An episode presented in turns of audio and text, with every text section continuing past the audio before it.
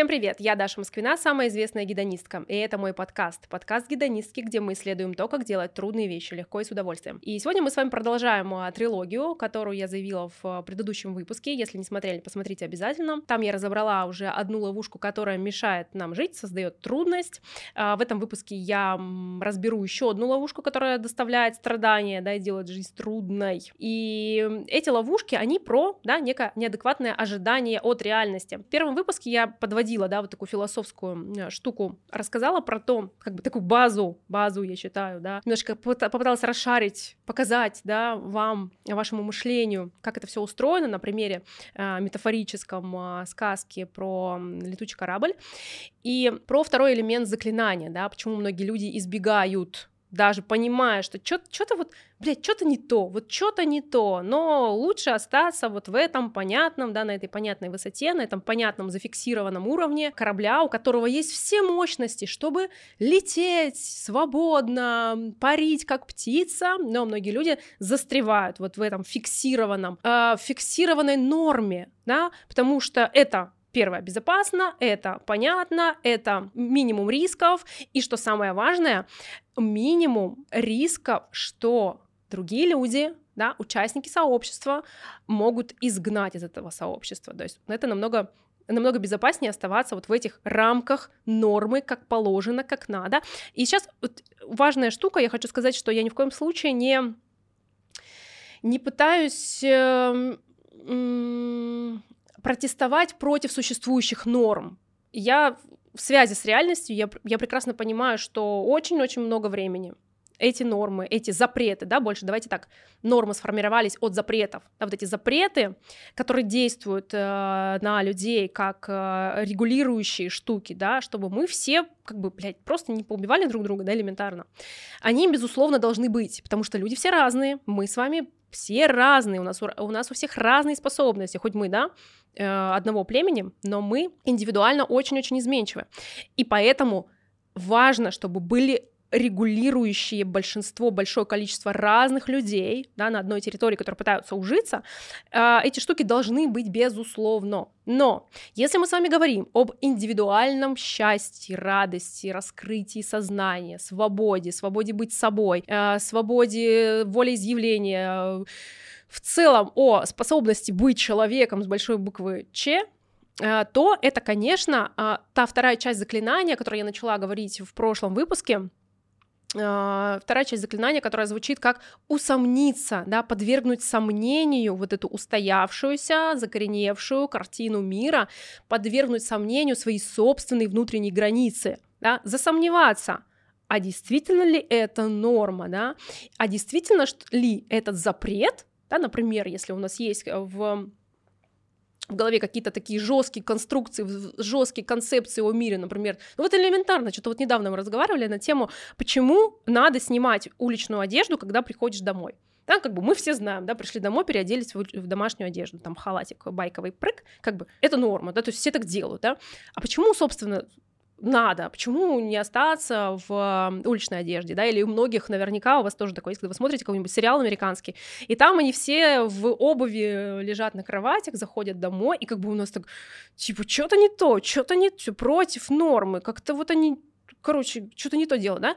И сразу же начинают возникать целая куча разных значений на эту тему. Так вот, я узнала, правда ли это или нет, помогите мне в комментариях, скажите, что оказывается вот эта вот э, норма переодеваться в домашнюю одежду, пройдя с улицы, возникла, когда была какая-то эпидемия ну, типа, какая-то эпидемия на улице, и понятно, что если мы ходим по улице, то мы цепляем этих каких-то бацилл, да, и приносим домой, и как бы эту одежду нужно снять, сжечь, и тогда дом будет без безопасный оплот э, безопасности покоя. И как бы, казалось бы, да, хорошая традиция приходить домой, снимать уличную одежду, но ведь она уже не выполняет той функции, которую выполняла тогда, когда это было действительно необходимо, обусловлено там какими-то Э, событиями того времени. И если посмотреть вообще, да, в мире, целая куча же таких штук, очень много такого, да, вы все что угодно, да, например, что э, в семье люди должны спать в одной кровати, да, почему? Или, например, что женщина должна рожать детей вот обязательно, и все тут, да, что это ее как бы предназначение, и все, и других предназначений нет.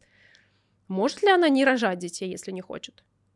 Так страшно, да, вот это вот чувство, которое э, поднимается, ну, такого, да нет, это, это не, этого не должно быть. И как бы, казалось бы, мы даже можем привести аргументы, почему это может быть правда, да, что женщина может не хотеть детей, да, может не хотеть, да, может она не хотеть детей. Но так как это против этой нормы, против вот этого, знаете, такого векового э, фундаментального запрета на мысли, на другие мысли на эту тему, они не дают как бы допустить, что может быть это правдой. И еще много-много-много всего.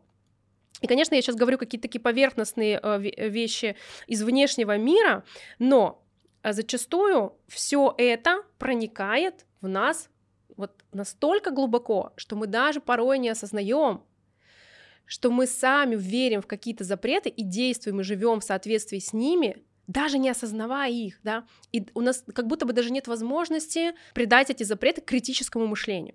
Да, как будто бы вот это норма и все. Вот так, так правильно и все, и других вариантов нет. И еще, знаете, что удивительно, Почему это удивительно, собственно? Ну, как бы это норма тоже, да, норма, удивительная норма, э, что люди встречая что-то такое, что не соответствует этим нормам, этим запретам, они чувствуют очень сложную смесь разных чувств. От страха до ненависти к объекту, который да, э, делает то, что не соответствует нормам. Замечали такое наверняка?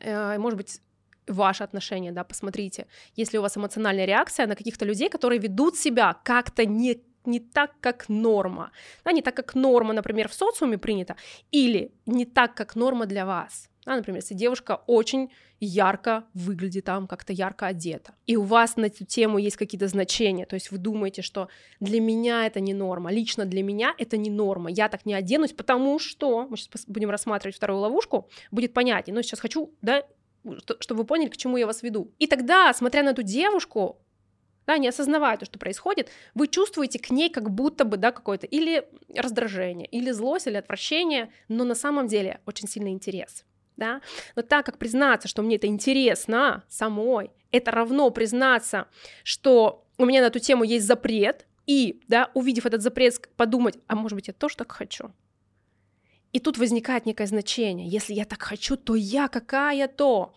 И вот это вот какая-то я, это очень опасно. И именно от этого, да, люди защищают себя, оставаясь, как я уже сказала, да, возвращаясь к первой теме а, выпуска этой трилогии, оставаясь на этой зафиксированной, безопасной высоте, подняв свой корабль на, не знаю, там, на метр от земли, и как бы и не туда, и не сюда. И как бы тут вроде все хорошо, стабильно, вот классно, есть работа, есть муж, да, есть там то-то, то-то, то-то, то. Но счастья нет. Счастья нет, потому что э, наше желание, человеческая потребность, да, вот это вот эволюционировать, все время куда-то вот двигаться, да, вот куда-то нас все время движет, что-то движет, движет, движет, движет, но мы сами, э, так как в нас это уже просто понимаете, это то, из чего мы уже сотканы, вот эти запреты, это, по сути, да, то, из чего мы сот, то, есть то, что выросло вместе с нами. Мы сами же себя заворачиваем, именно это плохо чувствуется. Сейчас быстро разберем. Ты чувствуешь, я слышишь, да? Я стала энергичнее. Слышал, да? Мне прям нравится. Вот это я могу, вот это я молодец. Все, значит, я про что хотела сказать? Я хотела сказать про вторую ловушку, которая мешает э, вам жить, вам. Заметьте, да? Мне она уже не мешает, как будто бы. Но, конечно же, иногда я тоже проваливаюсь. Вот э, и сегодня тоже это было. И это нормально. Это окей. Мы всегда будем сталкиваться с этим так или иначе, потому что, как я уже сказала, друзья мои, это то, что в нас сидит, э, да, генетическая память. И э, если... Ладно, не будем сейчас в глубину уходить, давайте сразу разбирать запрос, да? Согласны? Все согласны? Я тоже согласна. Итак, напоминаю, что в январе я торжественно открыла двери э, клуба гедонисток и двери открываются только два раза в месяц. Там мы разбираем всякие вопросики, я отвечаю на вопросы, разбираю запросы, задаю какие-то вопросы и так далее. То есть такой, знаете, элитарный клуб думающих женщин, где я помогаю да, увидеть собственные противоречия и растворить э, сопротивление. Два раза в месяц мы собираемся на большой онлайн-созвон, где я тоже провожу такие блиц-сессии, и вы тоже можете присоединиться к клубу гедонисток, ссылочка будет внизу под этим выпуском, нажимайте, бронируйте место, и когда двери будут открыты, э, вы получите приглашение. И сейчас для меня клуб гедонисток — это такое место, где я нескончаемо черпаю э, контент и вижу потребности, вижу важные какие-то вопросы, которые волнуют мою аудиторию. И сегодня я хочу разобрать одну ситуацию, которую мне принесла одна из э, участниц клуба гедонисток. И это, конечно же, тоже история про неадекватные ожидания, да. Ловушка звучит как неадек... А я забыла, как она звучит, блядь, спасибо. Вторая ловушка, которая мешает нам жить, это неадекватное ожидание, что другие должны нам дать то и в том виде, в котором хотим мы. Запрос от от участницы клуба. Девушка делилась тем, что у нее произошли трудности в жизни, и она очень хотела разделить свою боль да, по, с, со своими друзьями, поделиться этим, но столкнулась с тем, что ребята разга- рассказывали о себе, говорили что-то про себя и не давали ей возможности да, рассказать. И когда мы начали, начали поглубже разбирать это, да, я начала задавать вопросы, а как бы ты хотела, а как бы ты видела идеальную картину, а что конкретно там тебя так взволновало, да, почему тебе так и не удалось поделиться со своими друзьями тем, что тебя беспокоит. И мы обнаружили, что там было какое-то такое, знаете, требование-инструкция, что меня не должны перебивать. То есть она начинала что-то говорить, а ребята, да, начали, начинали ее перебивать, но что-то говорить о себе.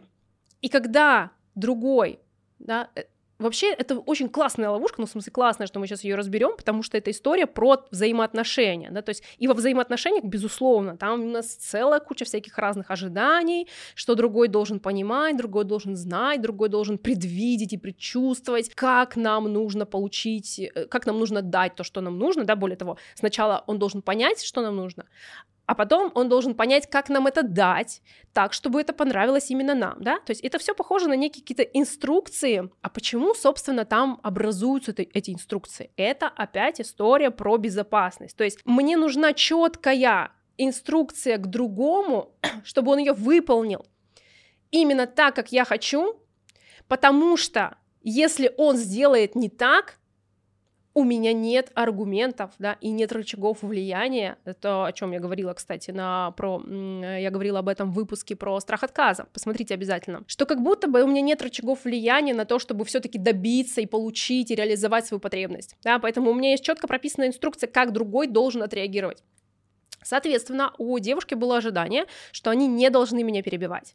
Потому что если они меня перебивают, то тогда я думаю, что э, я не важна им со своими потребностями, да, им не интересно. И тогда это значит, что всем людям друг на друга наплевать. Да, и это плохо чувствуется. Ну, такая формулировка тоже нам, мы ее если бы мы ее углубили, то мы бы там обнаружили а, то, что девушка очень боится узнать, что, конечно же, на нее всем наплевать. И что она делает? Смотрите, так как появляется вот эта вот мысль, которая доставляет боль, это чувствуется какой-то грустью, это чувствуется обида и так далее. Эта обида она как бы замыкает человека в себе. Да, то есть вот представьте картину, вы в компании, да, все сидите за одним столом, все разговаривают, а у вас происходит какая-то драма. То есть вы начали что-то говорить о своих, о своих каких-то бедах, да, вот чем-то поделиться, другой там начал перебивать, угу. и вы замкнулись в себе, потому что испытали вот эту боль, что им плевать на меня.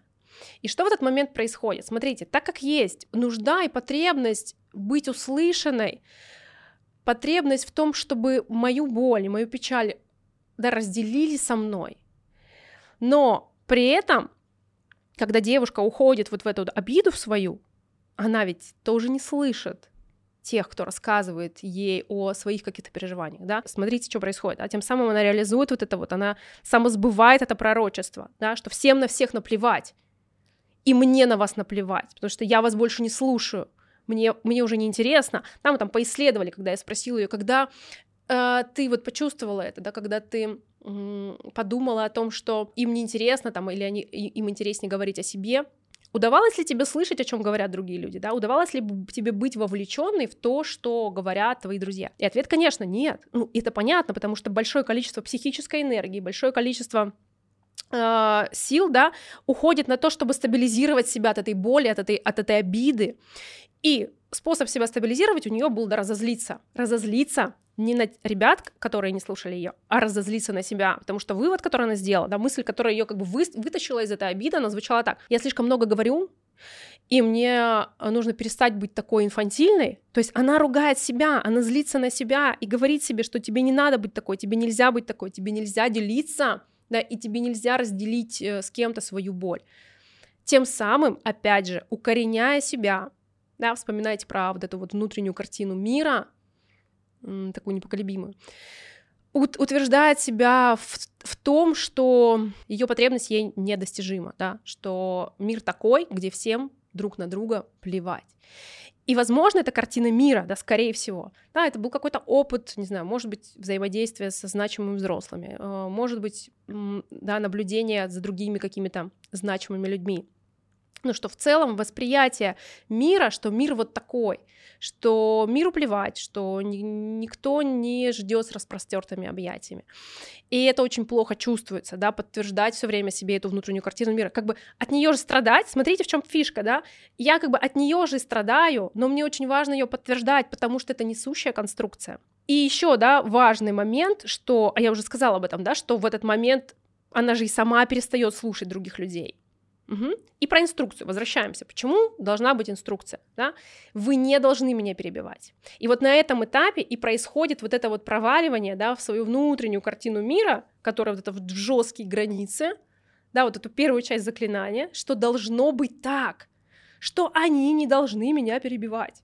Потому что если перебивают, да, мы сейчас с вами посмотрели, это значит то-то, то-то, то-то, то-то, это плохо чувствуется, и я должна быть другой, я должна себя изменить. И если мы с вами здесь, да, понимая свою эту э, ловушку, понимая, что в коммуникации с любыми людьми, скорее всего, эта ловушка будет включаться, некое ожидание и инструкция, да, вот какая-то безопасность, что ты должна точно вот так сделать.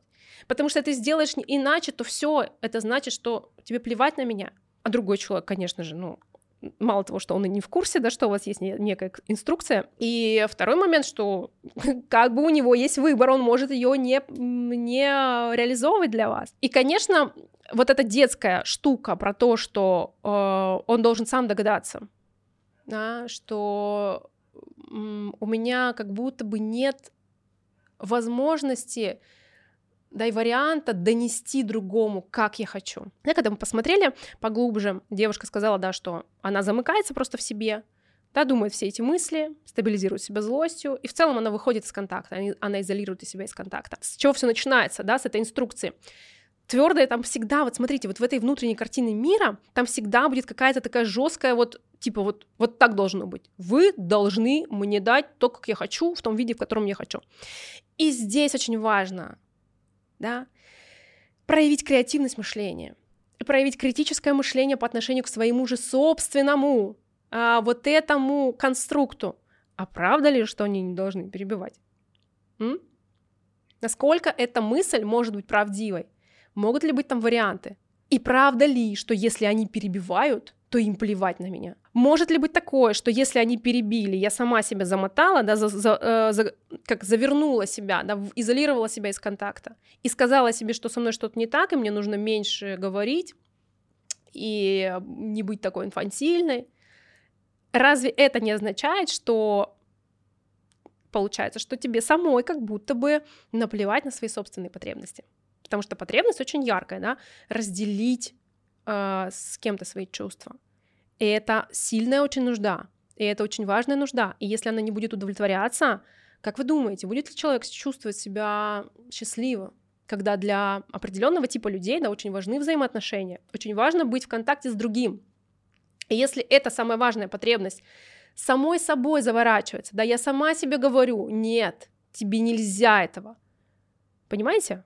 Вот, вот что плохо чувствуется. Что делать? Да, первое, задавать вопрос, правда ли это? Правда ли, что не должны перебивать? Да нет, могут перебивать. Окей, я вижу свою потребность, да, разделить. Как я могу или что я могу сделать сейчас, чтобы приблизить себя к своей цели? Опять же, про целеустремленность, про видение своей цели. Зачем я это делаю? Почему для меня это важно? Опять же, наделить вот этим э, весомым смыслом свои действия. Свои потребности. То, что если вы не наделите их э, весомым смыслом, то, конечно, вам будет очень трудно их, до, их доносить, потому что весомый смысл уже исторически сложился у ваших внутренних картин мира, вот этих вот жестких конструкций. Там ничего доказывать не надо, они автоматически включаются без вашего ведома, вообще без всяких энергозатрат, но то, что вы тратите огромное количество энергии потом на сопротивление, которое возникает, что э, ну хочется же все-таки разделить, а нельзя. Да, и вот на эти убеждение себя, почему мне нельзя хотеть то, что я хочу, тратится колоссальное количество энергии, и это плохо чувствуется. Так, первое, сказала, да, а, подвергнуть сомнению. Почему? Да, почему они не должны перебывать? Второе, найти альтернативные действия, да, какие-то эм, конструктивные штуки, которые помогут приблизить вас к вашей цели, к вашей нужде. Да? Например, Например, сказать, ребят, мне очень сейчас хочется с вами поделиться, ну, я чувствую себя плохо, пожалуйста, выслушайте меня. Сообщить другому. Но так как есть убеждение, что другой не услышит или более того, да, отвергнет, скажет, мне, мне не важно, отойди, да, как бы сразу же проявит вот это отвержение, то очень страшно об этом сказать, потому что, возможно, есть опыт, что такое было. И тогда решение, конечно же, не делать да, и как будто бы потянуть это, как будто бы, да, ожидать, что, может, сами догадаются. Но нет, во взрослом мире, друзья мои, так не происходит. И, конечно же, это неадекватное абсолютное ожидание. Ожидать, что другие дадут нам то и в том виде, в котором мы хотим. Конечно, нет. Это только наша э, взрослая способность быть в силе, понимать, что да, нам могут отказать, да, нас могут не выслушать, да, мы можем столкнуться с тем, что им наплевать на нас, но понимая, что эта потребность, эта нужда есть у меня, я буду ее реализовывать так или иначе. И буду пробовать э, да, находить способы приближать себя к этой цели, да, говорить другим, как я хочу, сообщать им. И очень важно, конечно же, самой быть носителем этой нужды. То есть, если для меня важно, что я могу разделить с кем-то свою боль, то я и сама должна уметь слушать другого человека. Я и сама должна уметь воспринимать, да, принимать боль другого. И это, конечно же, история про взрослый объем, масштаб, умение соглашаться вот с той страшной правдой о себе, от которой хочется сбежать, да, что другим может быть наплевать. И это правда. Так бывает. И это абсолютно нормально. Да? И это еще ни, ни с кем ничего страшного не сделала. Ну, не, конечно, можно, если, если сильно поискать, то можно найти, но мы с вами не будем этого делать. А, я думаю, вы понимаете, о чем я. Так вот, история про вторую часть заклинания. Да? Постарайтесь сомневаться в своих э, собственных границах. Да? Попробуйте задать им вопрос, блядь, а вы вообще тут есть, да? Вы, вы реально реальные? Или я могу шагнуть за них? Или я могу вступить? Страшно, очень страшно. Это будет чувствоваться, да, потому что эти, эти действия, они же контринтуитивны, да, это как будто бы идти через стену, веря, что там нет стены. Ну, понимаете уровень сложности. Но все возможно. И истинные гедонисты знают, как это делать.